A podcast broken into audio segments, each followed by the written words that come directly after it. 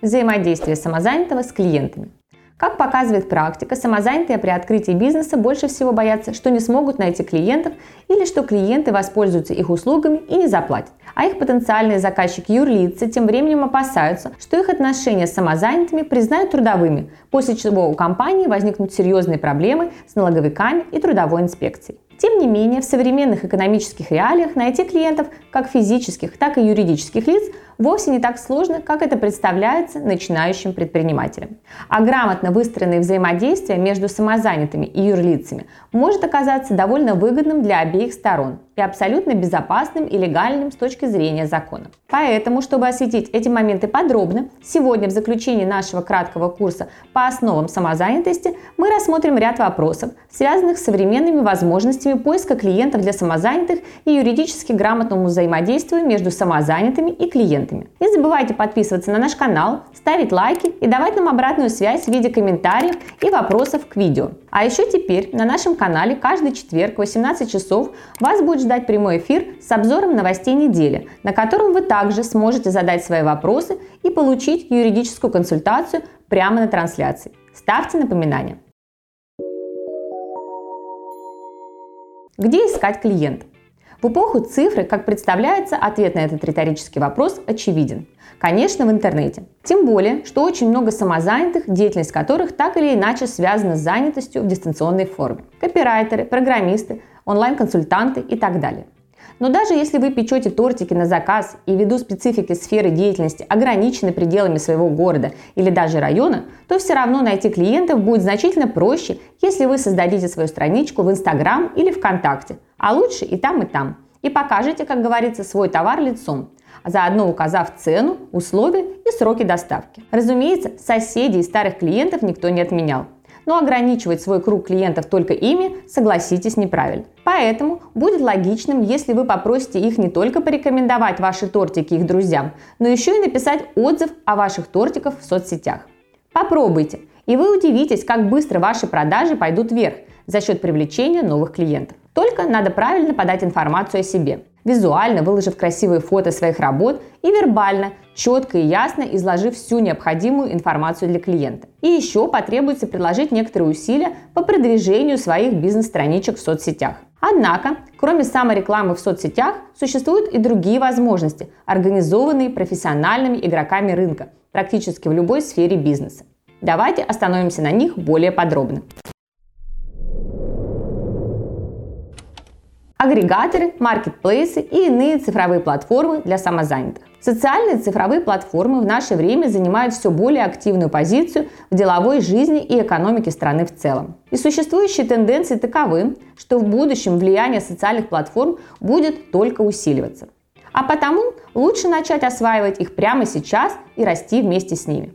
Вспомните, еще совсем недавно мы заказывали такси или еду по телефонам на рекламных буклетах или визитках – а теперь мы просто приходим на нужный нам сервис Яндекса и делаем заказ в один клик. В ближайшем будущем большинство товаров и услуг мы будем приобретать именно таким образом. А это значит, что если мы хотим продать свои товары или услуги, то мы должны занять свое место на подходящей цифровой платформе. Цифровая платформа найдет нам клиентов, решит вопросы с доставкой наших товаров и их оплатой, избавит от необходимости регистрироваться в качестве оператора персональных данных и прочих юридических и организационных заморочек. Правда, за это нам придется заплатить комиссионные, но зато поток клиентов нам будет обеспечен.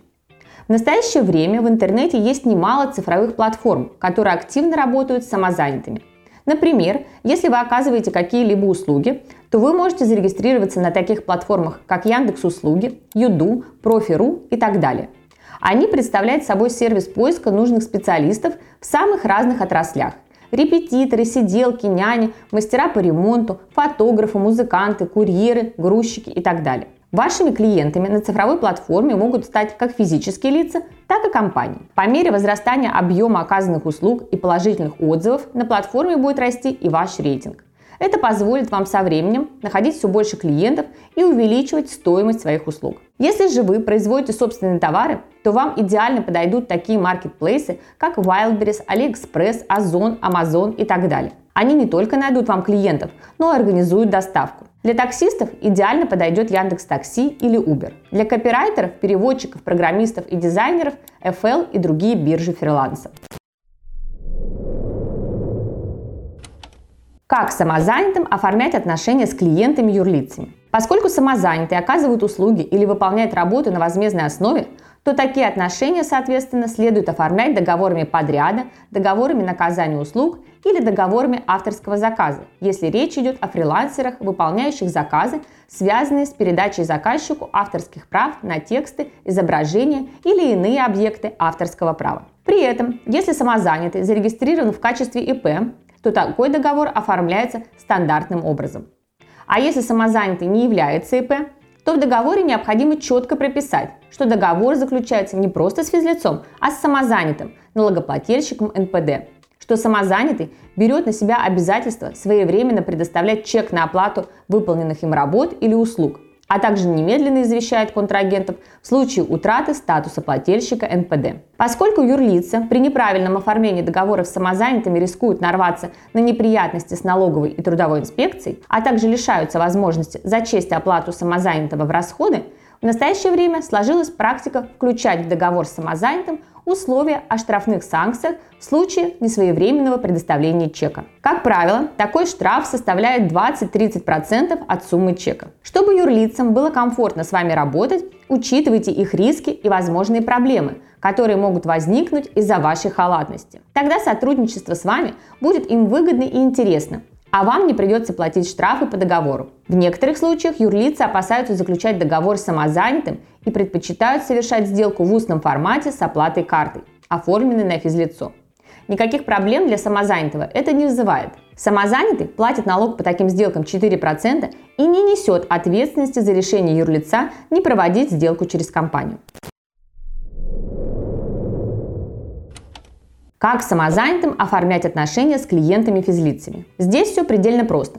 Достаточно предоставить клиенту чек на оплату своих работ или услуг. Также, если клиент требует заключения договора, можно заключить договор подряда или оказания услуг или авторского заказа по аналогии с заключением договоров с юрлицами.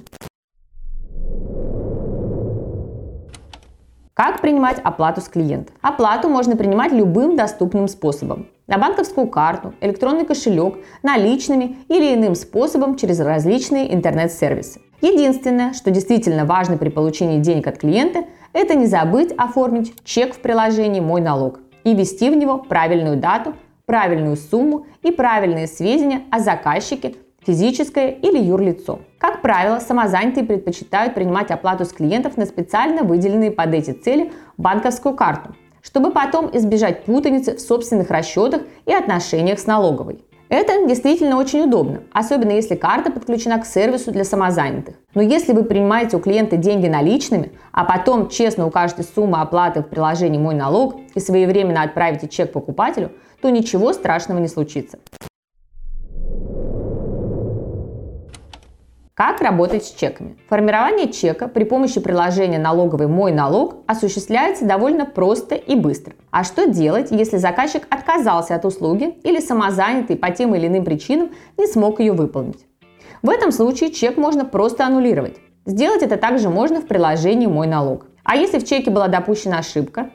В случае ошибки чек можно легко скорректировать, выбрав поле чек сформирован ошибочно. Однако в случае с аннулированием или корректировкой чека надо быть предельно внимательным, поскольку согласно статье 129.13 Налогового кодекса Российской Федерации нарушение сроков и порядка передачи сведений в налоговую влечет за собой штраф в размере 20% от суммы чека.